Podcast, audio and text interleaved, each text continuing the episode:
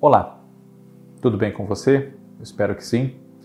Eu sou Fábio Costa e, como em todas as segundas-feiras, você que acompanha aqui o canal do Observatório da TV no YouTube já sabe, é dia de In Memoriam, né? um programa no qual nós relembramos aqui figuras muito marcantes da nossa teledramaturgia, do nosso humorismo, né?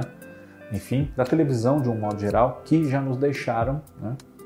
E merecem essa homenagem, especialmente quando nós temos uma data para celebrar, um aniversário, às vezes o aniversário de algum programa, de alguma novela que essa pessoa fez, ou a chegada, como um fenômeno mais recente, né? A chegada desses projetos às plataformas de streaming como o Globoplay. Né?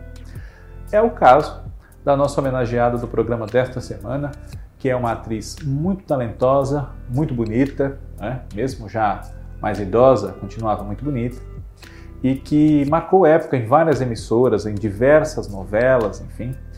É, e uma delas está agora no Globo Play no mês de setembro. Né? É uma das inserções no projeto de clássicos do Globo Play nesse mês.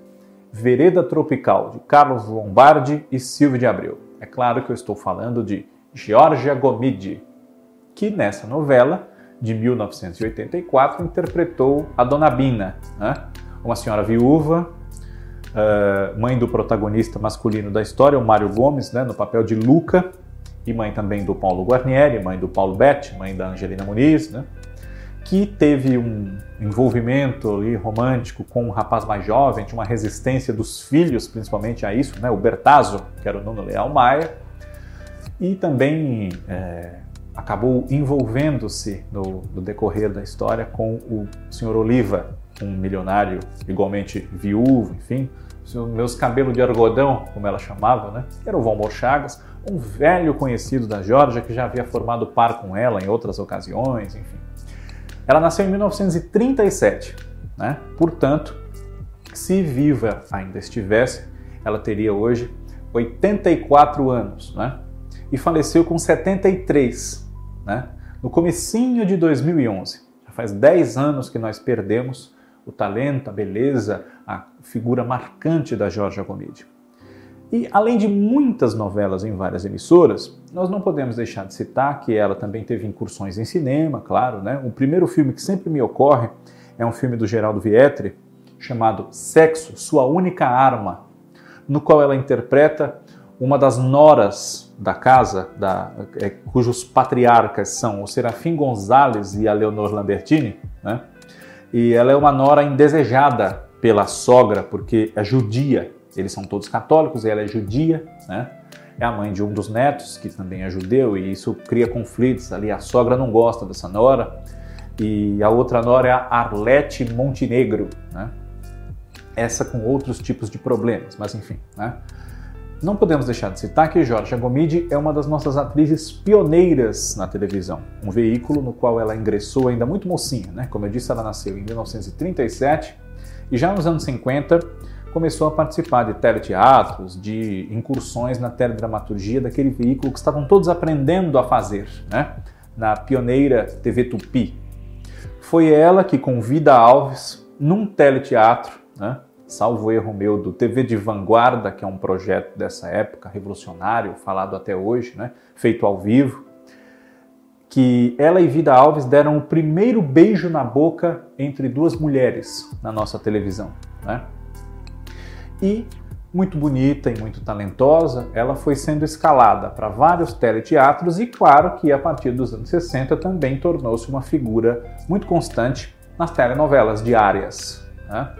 Ela esteve, entre muitos outros títulos, né, uh, em novelas como Calúnia, O Preço de uma Vida, uh, Estrelas no Chão, do Lauro César Muniz, que ela protagonizou na pele de Thelma, uma jovem atriz muito ambiciosa, disposta a tudo para ascender, para subir na vida, né? Esteve em As Pupilas do Senhor Reitor como protagonista do início da novela, junto com Márcia Maria, e depois, por discordâncias em relação a salários, enfim, houve um problema e a Georgia largou a novela. Ela depois é, reconheceu que talvez não devesse ter resolvido a situação dessa forma, enfim, mas foi o que aconteceu. E aí no lugar dela entrou a Maria Estela para interpretar a sua personagem, que era a Clara. Né? A Márcia Maria era a Margarida, e as duas são as pupilas do senhor reitor, que era o também diretor da novela, Dionísio Azevedo, né? novela do Lauro César Muniz, da obra do Júlio Diniz, na TV Record em 70, de 70 para 71. Essa novela durou um ano na ocasião. Nessa saída, a Georgia voltou a atuar na TV Tupi, fez lá novelas como A Fábrica, As Divinas e Maravilhosas, Aritana, um trabalho muito celebrado da sua carreira, né? Uma, uma mulher de meia idade, a Lígia, que abandona a família, o marido, enfim, é, em nome de uma aventura com um homem que não é flor que se cheire, o Julião, que era o papel do Carlos Vereza, né? Uh, e também participou logo em seguida de Gaivotas, de Jorge Andrade, em 1979. Depois, antes da Dona Bina, que é de 84, né, ela esteve em Renúncia, uma novela da TV Bandeirantes, em 1982, né, infelizmente tirada do ar depois de 12 capítulos. Né, ela protagonizava essa novela ao lado de Berta Zemmel, Fulvio Stefanini e Carlos Capelletti. Né, e depois da Dona Bina, que foi um grande sucesso, talvez a gente possa dizer que foi o maior sucesso da sua carreira, né? Não podemos deixar de citar que ela foi Teresa, que nós conhecemos de uma versão mexicana exibida pelo SBT, mas uma versão brasileira protagonizada por ela e pelo Valmo Chagas da TV Tupi. Esse original adaptado por Walter George Durst da obra da Mimi Bechelani, né? Ela foi a Teresa, né? em 65 e ela, depois da Dona Bina, participou de Uma Esperança no Ar, no SBT, né?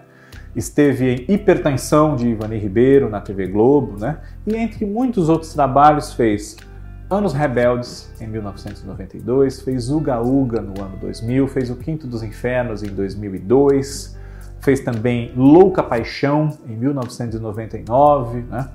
é uma carreira de incursões realmente em várias emissoras, né? e que não foi impedida por um problema de visão, né? Que ela descobriu ainda jovem, né? passou a vida toda com esse problema de visão, que claro, com a idade teve alguns agravamentos, né? a gente pode dizer, mas não impediu que ela se tornasse uma atriz de grande destaque, não só pela sua beleza de sempre, mas também pelo seu talento. Né? E é por isso que agora, 10 anos depois já da sua morte, né, e por esse clássico chegando ao Globo Play, Vereda Tropical, um dos ápices aí, um dos clímaxes da carreira da Georgia Gomide, nós relembramos essa grande atriz que com certeza pelo curto tempo aqui desse nosso programa, nós não temos como tratar de todos os trabalhos dos artistas, né?